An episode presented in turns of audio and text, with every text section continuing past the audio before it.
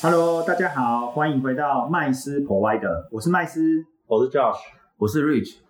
对啊，上回我们好像聊到这个加密货币的钱包嘛，对，对，那我们已经知道哪里可以把钱把这些资产好好的存放起来又安全，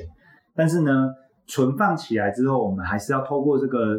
加密货币这个资产来赚钱嘛。那一般我们赚钱呢，上一集我们好像有聊到，就是透过这个交易所嘛。是那我们这一集是不是来好好的讨论一下有关交易所的部分呢？嗯，诶 r i c h 那在交易所交易这些买卖这些加密货币资产啊，那它大概有哪些类型？又或者是说有什么你觉得是呃值得跟我们这些听众分享的呢？哪些类型哦？比方说，呃，有的就是直接买实体啊，嗯就是买币嘛。哦，直接买币，呃，比特币好像未来趋势，我就买个一两颗吧。嗯好、以，太币也不错，我就买个五颗八颗吧，就摆着。这是第一种嘛。嗯啊，如果我缺现金的话，我就把它卖掉嘛，变现啊，变现嘛，这样子，或者换成其他的其他的货币嘛。是好，那所以说，呃，实体买卖是一种，那真的是实体哦，你可以出金就出币，可以打到你自己在区块链上开的钱包，而不用一直放在交易所的帮你准备的钱包里。哦，就是所谓的冷冷钱包吗？呃，嗯，不一定是冷钱包，我们讲冷钱包哦，热钱包，这个只是储存的方式而已啦。啊哈，啊，反正这个有联网又没联网嘛，哦，明白没有联网就是冷钱包嘛，啊，有联网的或者半联网就叫温钱包或者叫热钱包，大概这么区分啦、明白啊，这以后再再跟来大家聊这个啊，怎么去做这个冷钱包是之后了、啊那我们讲的是交易方式嘛，对不对？就实体买卖这样子。那第二种方式呢，也有人去采用一些，比方说用所谓的呃一些差价合约的方式啊，CFD 合约，或者是用有序性合约的方式啊，比方说最近就很有名啊，那个呃全世界目前呃成交量最大的交易所叫做币安嘛啊、哦，对，他们就有推出所谓的呃永续合约嘛，这样子。那永续合约呢，一般人误会了，它其实不是期货哦。啊，哦因为对对不不一样啊、因为期货一定有到期日嘛啊、是对，那所谓的永续合约就是它没有所谓的到期日，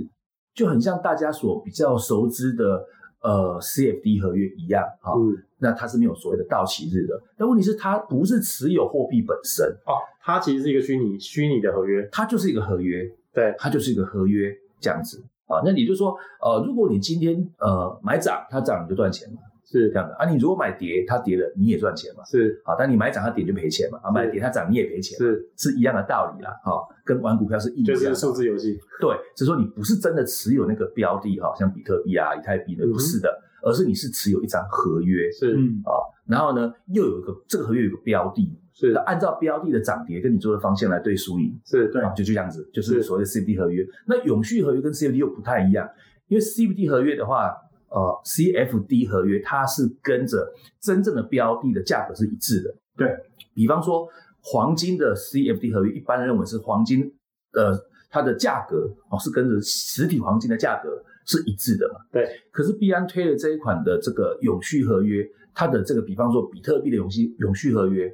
那它的定价就不是真的是比特币的定价，它会稍微有一点不太一样。那中间不一样的部分呢，啊，就是可能是它有个所谓的资金费率，啊，那是包含的是利息或者溢价的程度去把它加成起来的，对，这样子，所以就会跟呃这个比特币真的价格的这个走势会有一些些不太一样。这样子哦，所以它算加权吗？它不是加权的一种，它只是加价或减价，哦，加减价的概念就对了。对对对对对，好，看是溢价，好，然后再加上利息，这样，嗯啊，利息它有一道固定的公式跟算法，这样子，诶，对，讲到这个，诶，前一段时间我还有发现到一个东西也蛮红的哦，就是好像这个东西叫 ICO，是不是？啊，对，那 ICO 跟我们又有什么关系？又或者是它在交易所上面又有什么关系吗？ ICO 哦，其实嗯，我不知道大家有没有听过 IPO 哦，比嗯方说、呃，教训你知道什么是 IPO 吗？不知道 IPO，不晓得，你知道什么是 IPO 吗？是首次公开发行这个股权嘛？是对，就是等于是筹筹措资金的一个方式嘛，公司企业筹措资金的一个方式嘛。哦 IPO 嘛，对嗯哦，首次公开发行嘛，主要的是那个呃那个股票没嘛，错哦，就所谓的证券嘛，嗯，这样子。所以在证券的话呢，首次公开发行叫做 IPO 嘛。那如果在加密货币的首次公开发行就叫 ICO。所以比特币跟以太币也有 ICO 过吗？呃，比特币没有了，它创始嘛，对，比特币不需要 不需要募资，因为它一开始就是一个社群在玩嘛，对，对就像玩天堂一样，你觉得好玩就来玩啊。哦那、，你们这群玩的越来越好，玩的越来越多，那你认为天堂币值钱，那你就慢慢看，有人买单就值钱了嘛，嗯，这样子嘛。那比特币开始是社群来玩玩看嘛，嗯对我觉得去中心化的这个啊哦、这个货币哈、这个哈、很有很有很有搞头，对不对？对那大家几个同号的，啊，不然来挖挖看，啊，不然来玩玩看嘛。哎，结果有人愿意啊、据说是呃第一次的首次比特币的交易是用一万颗比特币买一块披萨，还是两块披萨嘛？对，对啊，就是说反正群工程师就是叫披萨，啊，就跟那个外卖小弟聊起来了嘛。你们干嘛啊？我们就是比特币，什么是比特币不懂嘛？啊，听着听着聊，哎，有兴趣，好来，那不然这样啊，我跟你叫了披萨付钱嘛，我就一万颗比特币给你啊，就玩票性质的啊。结果那个披萨的也说好啊，不能收下。我想他那个披萨的外送员一定忘掉他的私钥，要不然一万颗比特币啊，一颗一百万台币就不好。可敌国了 吧？对啊，哎，那就一吓死人了，对啊，啊，一颗假设台币一百万，对啊，一万颗呢？哇，十亿，对吧？将近十亿，啊，一一万一万乘以一百万嘛，对啊，对啊，一百亿啊，哦，一百还亿， 100亿哇啊不得了啊，对，一百个万万嘛，就是一百亿嘛， 对，对不对啊？啊所以对，那我相信他应该是忘掉他是私钥了啦，啊，对对对，嗯哎啊，所以说这个就是呃，一开始他不需要做 ICO，原因就是因为一开始它是由大家的习习惯啊跟信任的累积，慢慢慢慢的发展出它现在大家认为的价值。 ，OK，所所以以以太币就有这样子 ICO 了。哦，所以第一次第一款以太币被誉为是史上最成功的这个 ICO 之一，因为 ICO 要募的是什么？I 因为以往的 IPO 募的是钱嘛，对在台湾募的是台币嘛，对在美国的 IPO 募的是美美金嘛，对，这样子。那如果是 ICO 的话，它募的就是什么？就是它指定的币种。比方说以太币、以太坊当时在起来的时候，那它也需要筹措资金来发展项目嘛，发展以太坊这个平台嘛，这样子。那它募的就是比特币。哦，他募的是比特币嗯啊、那他也他也募了很多的比特币，详细的数据我忘记了，募的非常非常成功，也是爆满嗯这样子，那就用他就真的把募到的比特币，用这笔资金这笔资产开始来发展我们现在所熟知的以太坊，做到现在这个样子。嗯嗯哦，那这个就是 ICO，所以 ICO 并不是交易所发行的哦，嗯不是哦嗯，只是交易所顾名思义就是给你交易用的嘛，对，让你的币可以上架，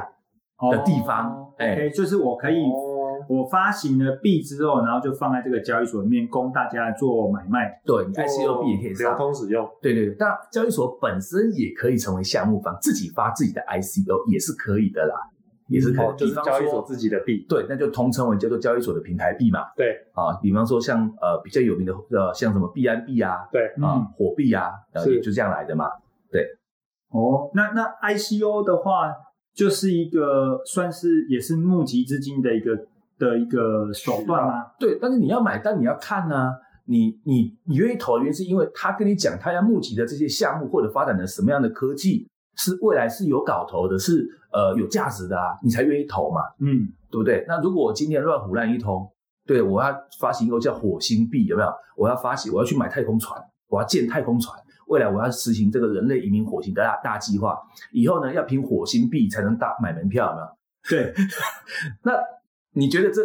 当然，我不能说完全一百趴不可能嘛，因为现实是有人在搞这个事嘛。是对啊，对，但是呢，如果假设今天我是一个名不见经传的人啊，或者是说我没有相对应的这个呃科技，或者是呃等等等的相对应的资源，我只是喊喊口号哦，那写个漂亮的报告书，然后找几个这个啊黑黑啊白啊黄啊的这种外国人，对不对？啊，这是我们的执行总裁，这是我们技术团队啊。事实上，那些呃头像也是常被重复使用嘛。哈、 对对对，所以呃，那就可以来圈一波钱了嘛。对，那、啊、你有人相信就就就就来投嘛。我还写了一套很很高的佣金制度，而且呢，全部都是收以太币或比特币啊，因为 ICU 版就这样子嘛。那是不是就刚好去中心化没有没有金流，对不对啊？你相信火星移民计划，未来这火星币很值钱哦。来，现在便宜卖，买几颗啊？现在买几颗，我是不是就没有本？对对对嘛，我就没有本了嘛，那我就直接收比特币或以太币嘛。哇，那所以这些发行 ICO 的人，他们其实就是是一个非常简单啊，是成本很低的一个募资管道。是因为就我们刚刚这样讨论的范围嘛，IPO 的发行其实成本也不是也是不低的，对而且它的公正性也好，或者是呃，它有需要很多监管机构跟发行单位来做配你合，不而能且这乱发些、啊对啊这些都是呃被监管的一些机构有。严哦严格的审查机制。对，一定那是的啊那 ICO 感觉好像是我只要能够呃在交易所里面，就是能够上链啊，或者是上到交易所去之后，我就可以而且好像只要写一个计划书看起就来可以有募资远见的计划书，对啊，哦我听过最扯的啊，哦，什么什么呃，外蒙古吧，发展风力是不是？还是蒙古币有没有？就是风力币，这一大堆啊，你能想象到都有啦。好、什么什么鸡鸡排币是不是？所以呢是，ICO 微博是 ICO 就是呃完成人类的梦想的一种方式了。完成某一些人类梦想的一种方对难式。怪会有那么多人说割韭菜，割百韭分之菜。对，我们看好从这个以太坊上了一个功能，一个智智能合约功能叫做 ERC 二十，它就是一个自闭器，就你可以利用以太坊这个公链啊，这台主机啦，你可以去创建自己的币，啊，当然可能需要一点的这个呃城市基底啊，或者请人家帮忙，那都那都那都小事，但是你可以创建出你自己属于自己的币啊，比方比方比方说麦氏币啊、价取币、rich 币，随随便你自己去创，科数啊也可以你自己去去决定哦，。也可以自己踢。对，问题是踢出来之后，它是真的有上联的。对，你在如果做用这个币，用你创的币，假设叫做呃麦斯币哈，做任何的交易，以太坊也是上链的哦，全世界的以太坊我帮你做验证哦，帮你这个呃记账的记哦录。对问题是没这个人币要是用我的来干币嘛的？对，对这这个有什么好处？完全不能流通，啊，对啊，哦，所以这个要这个币干什么？所以你必须得要，有个项目做出有个一话套题，让它来流通。对对对对对，比方说大家请用以太币来跟我买麦斯币，对啊，一比多少啊？比方说呢，呃，一颗以太币可以换一百颗的麦斯币，未来呢，我做一个什么样的计划？只能够使用麦斯币，嗯就像汤姆熊一样嘛。你今天去玩对汤姆熊，你不可能丢台币嘛，对嗯你一定要先去对币，对用它的代币才能够去去玩里面的游乐设施嘛，是一样的道理啦。对，那如果你的计划真的未来是个科技或者会很赚钱的话，而且你用限定只能使用麦斯币的话，那么麦斯币就变得很值钱喽。嗯但是很可惜啊，百分之九十九点九的都是割韭菜，都是骗局，这样子、嗯很少很少有真的，还有一些是真的真心要做，只是失败了。哦，所以其实 ICO 投资 ICO 失败的几率其实是很高，而且远远会大过于 IPO。嗯感觉风险是非常大的一个投资。嗯对，大部分都拿来割韭，就是一些哦，你不不良的哈、黑心的人来割韭菜用的啊。嗯可是你又不能否认 ICU 这个部分，为什么？因为其实现在的科技越来越快，对，那你要通过 IPO 去筹措资金的话，要经过重重的审核是啊，比方说要看你的计划书，看你的营运团队，甚至还要看你的规模啊。等到整个弄好，说好 OK 开始 IPO 的时候，对不起，那个科技已经落后人家三年了嘛，对所以来不弄到还来不及。没错，都跟时间赛跑的意思。是，尤其高科技产业，它最重视的就是技术领先错过对啊！你要审一个嗯 IPO，整到主管机关全部审核通过了，半年一年跑不掉，到时候来不及，因为人家早就已经做到哪哪边去了。所以 ICO 在某些程度上还是有还是有相当程程度的必要啦，对，但是只是很可惜，通常都被沦为割韭菜的工具了。嗯拿来吸金的工具。是，没错，嗯，这样讲起来，我其实从上从上一集到现在啊，我还是觉得这个加密货币这个世界真的充满了很多的投机跟风险。嗯，对啊，那其实虽然是这样子，但是它也是我们讲，如果在投资的配置里面呢、本来就有低风险、中风险、高风险的产品嗯，哦，那把它组合好之后，还是可以为自己创造稳健的报酬率嘛。那透过交易所交易，跟透过外面其他的，比如说有一些呃国外的这些呃保证金交易的经纪商啊。他们好像也有发行类似这个所谓加密货币相关的这种产品，的合也可以约进行交易。是，嗯，那有啊， ，Rich 这样子的话，这这两者之间有什么差异呢？嗯，基本上，嗯，看各家的游戏的规定了啊。比方说你写，你讲的可能是有一些哈、就是国外的一些，比方说经纪商他所发行的这个加密货币的 CFD 合约啊，我们讲的 C CFD 一呃 CFD 合约哦，也就是也是衍生性金融，它也是是一种对对对，就是你也不是真的实体持有比特币或以太币这些，是并不是。也是一张合约嘛，是对啊，只不过它也叫它就叫 CFD 叫差价合约嘛，是就对输赢的意思嘛。那它有它的给你的杠杆跟规格，嗯啊，对比方说给你这个一百倍的杠杆，或两百倍，或者是五百倍，就可以让你一块钱可以玩两百块或者五百块对对这样子的。好，那事实上它对的就是一样是比特币或以太币的走势这对样子。好，但是有一些不太一样的地方，就第一个。通常这种国外的这种经纪商哈，发行这种 CFD 商品的经纪商，它给你的杠杆会比较高一些。对，再第二个，它通常保证金收取的方式都是统一口径，以美元为主。对，啊、对以美元为主啊、但是交易所就不一定了、哦。交易所可以让你去设定，比方说，你可以是使用以 USDT 为主，对啊 USD 就是所谓的数位美元啊，对啊，就是美金的加密货币啦，对啊，美元的加密货币啦，这样子。那为什么可以保证它跟美元一比一？很简单，因为当时的发行的泰达公司，呃，就把一百亿美金好、拿去做担保，哦就是说，如果你对它的价值有任何怀疑的话，你可以跟泰达公司，假设我今天有十颗 USDT，我怀疑它是不是价值十美元，我可以跟泰达公司啊换，对对换这个钱，对对，请求我啊有个请求权嗯，对，啊，我把十块美，我十十颗 USDT 给你，你就要给我十块美金。嗯，这样子嗯，以确保它的价，就它有担保啦。对，哦好、它是有担保的这样子。好，那我是说外汇的哈、就是所谓的一些经纪商啦哈、通常都有外外汇交易的这些所谓的经纪商，他们就是使用的就是美金，啊、他们不会是使用所谓的加密货币来作为保证金的。可是，在一些所谓的交易所，像币安啊、币托啊、火币啊这些的，OK 啊这些的，他们可以允许让你使用 USDT 充当保证金，或者比特币充当保证金，啊、哦就是有点不所以太一他样们。的母呃，这个叫做分母啊，对对分对母对是对不一样的，就对了。对对对，再给的杠杆程度也不一样。对啊，通常来讲的话呢，这些所谓的境外的、国外的这些哦经济商，他们给的杠杆都会比较高，嗯这样子。那像币安啊这些交易所给的杠杆通常就会比较低，甚至有的是没有杠杆，嗯，是这样。所以是差别是嗯一个叫做衍生性金融产品，一个叫做实体交易买卖吗？嗯，是这个差异吗？没有没有没有，两者都是所谓的合约合约交易啦，啊，差价合约交易，其实两者都是属于衍生性商品，啊，只要是保证金交易制度的，永远就是衍生性的商品，啊，那只要是怎么样是是没有保证金制度的，就比方说我就单纯买一颗比特币的这种没有到期日的，对啊，那这种这种就是实体交易，哦，所以其实，在交易所也好，在国外的这些呃经纪商也好，对他们都是属于衍生性金融产品。没有错，那 Rich 向你请教个问题，我们都是城市专业嘛，都在做这个所谓的城市交易的管理、资产是管理。那现在这些虚拟加密货币也可以进行城市上的交易吗？可以啊，一般来讲都可以啊，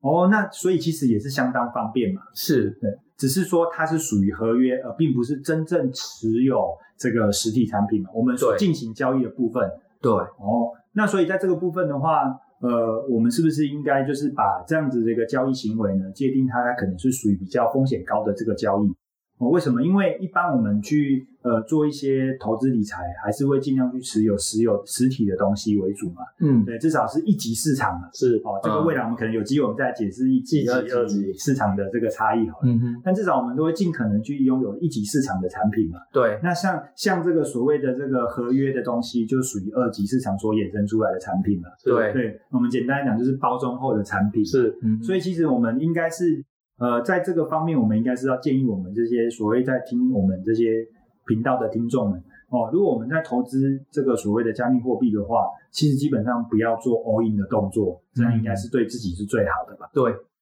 对所以所以其实，在我们今天这样子的呃谈论的过程中啊，哦，我们大概重新的再去再这个整理一下。我们今今天呢，就是从上一集我们聊到钱包之后，对我们今天呢在讨论，就是我们要进行交易买卖的过程中呢，总是要挑选合适的机构来让我们做交易买卖嘛。没错，那那我们有挑到了一些，就是比比对比了一下，就是所谓的这个呃加密货币交易所跟国外的经纪商所提供的这些产品，是其实听起来呢，乍看之下好像两边呢其实没什么差异，因为都是属于差不多衍生性金融对产品，但差别是交易所的这个所使用的呃杠杆呢相对呃低相对低很多，而且好像费用也比较高是哦。那所以哦呢交易成本他们可能收取的相对的高哦。对，所以是在交易所的这个部分呢，是成本较高，而且这个所谓的杠杆也比较低。嗯，那如果你是呃把这个加密货币的投资视为真正的投机商品的话，那你可以可能可以呃反而善用这个国外经纪商所提供的这些合约交易、保证金交易，因为它的杠杆比较高，是但费用比较低。是而且同一时间，其实这样的这两间这两种不同的交易环境，其实都可以使用城市嘛。是，对，是那所以其实它的也是一个呃不错的不错的选选项。不过是这样哈、讲到使用城市的部分呢哈、因为所谓的一些呃境外的这些呃经纪商哈、在城市这一块已经是呃超过十几年了啦，所以说在使用城市这一块的所谓的载体或是软体上相当的发达啊，就对是我们一般所熟知的 MT4 或 MT5 哦，这个都已经行之有年了这样子。而这些有提供于让你去搭建载城市的这些开出来的那个 API 端口，他们可以容许的一些，比方说城市的部分，那可能就会比较简单。呃，比方说它来讲的话，它应该没有建立所谓的数据跟资料库，它只有价格的部分。哦哦，价格的变，它只能记录价格变动。嗯，第二个，它可能没有办法，因为我们做交易的人都习惯看的是所谓的 K 棒嘛，对看形态嘛。对呃，形态的部分是一个很重要的一个判断进场或出场的一个参考点嘛。那恐怕就没有办法哦，他们的在描述上恐怕就没有办法写到所谓的描述所谓的形态，还有那件函式可能不是否交易城市的，只是一般的话你要自己去创造，你创造出来之后，他们也未必能够去去呃，我们讲去理解或者是去能够去执行它这样子。嗯所以在这一块来讲，恐怕那些呃交易所可以在交易所上的执行的那个自动交易化的一些城市，都会比较相对阳春，简陋，对不呃，对比？较简陋。哦，这就像盖房子一样嘛，哦，对嗯对不对？就是盖房子一样，那个水泥呀、哦，要自己搅啊，那嗯搅成这个就是合适的比例之后，我们要自己勾啊，对。嗯但是不像我们可以直接买好人家好的水泥，对，哦，那也就是说，如果在外面这些呃行之有年的经纪商，我们就是可以直接很清楚的定义我需要什么样的材料，就直接来了。是但是如果是在这个呃交易所的部分的话，我们还要自己想办法去定义这些材料头，发炼钢，才可以才可以把它编辑成我们想要的这个交易模式跟逻辑，对，所以这个会是比较辛苦的。是，所以一般我看到外面的哈，所谓的交易所的自动化的的那个 AI 的交易的部分，脱离不了两种两种做法啦。一种就所谓的网格式交易嘛，为什么？因为网格式交易跟价格形态没有关系嘛，对只是跟价格涨跌有关系嘛。对对，所以你只要会数学计算就好。是嗯那第二个部分呢，就是所谓的那个永续合约，对，就是所谓的收敛发散嘛，嗯一收敛有获利就跑嘛。对那这个也跟形态无关嘛。对，对，只是它什么时候获利跳出来就就结束，哦，就出场，嗯。所以大概就只有这两种。诶，那 Rich，我们就顺带补充一下好了。如果真的主流上面只剩下这两种啊、因为可能就是受限于呃 API 所提供出来的这个写法，是那那这样的话，不就代表嗯在这样的情况下，交易其实风险是非常非常大的？因为它只有这两种交易模式可以选择，嗯，应该是说目前最主流的还是使用于这两种的交易程式啦。那这个应该是受限于这个 API 它能够允许啊、的一些权限，或者是或者是写法这样子。好、它并不是不像一些呃国外的这个经纪公司啊、MT4、MT5，好、啊它有多样性的，让你一个城市创造者可以自由去发挥你想去表达的交易逻辑。嗯那当然只有数学加以乘除，所以你只能写这两种。嗯，那我觉得我们还是要再跟听众补充一下，也就是说，其实呢，交易所所提供的这个呃城市交易的环境还不够成熟，是的，所以呢，建议所有的这个呃投机者，如果真的想要在加密货币呃交易过程中赚到投机的利润，你还是要善用城市交易的优势，而不是拿了一套简易的阳春的城市，在一个成不比较不成熟的交易环境去帮你创造投机的利润，是嗯相对风险就更大很大了。多，是哦，所以在这边我们真的就是要提醒我们的听众啊，我们已经连续讲了两两集的这个加密货币相关的东西，实实在在的都在不断的提醒各位哦，它是一个投机性比较强烈的一个资产，但是呢，不代表它不能创造报酬，只要它在配置的过程中是呃比例上面是呃。呃，比较小的，它还是会为你创造稳定的获利。嗯哦，那但是这个过程呢，有很多要注意的事项哦，那也希望各位听众可以常常来回来听我们的频道。哦，那下一集呢，我们还是会继续讲我们加密货币，但是呢，可能会讲到更多更多实体相关的应用哦。嗯，哦，那感谢各位的聆听哦，嗯谢谢各位。拜拜，拜拜。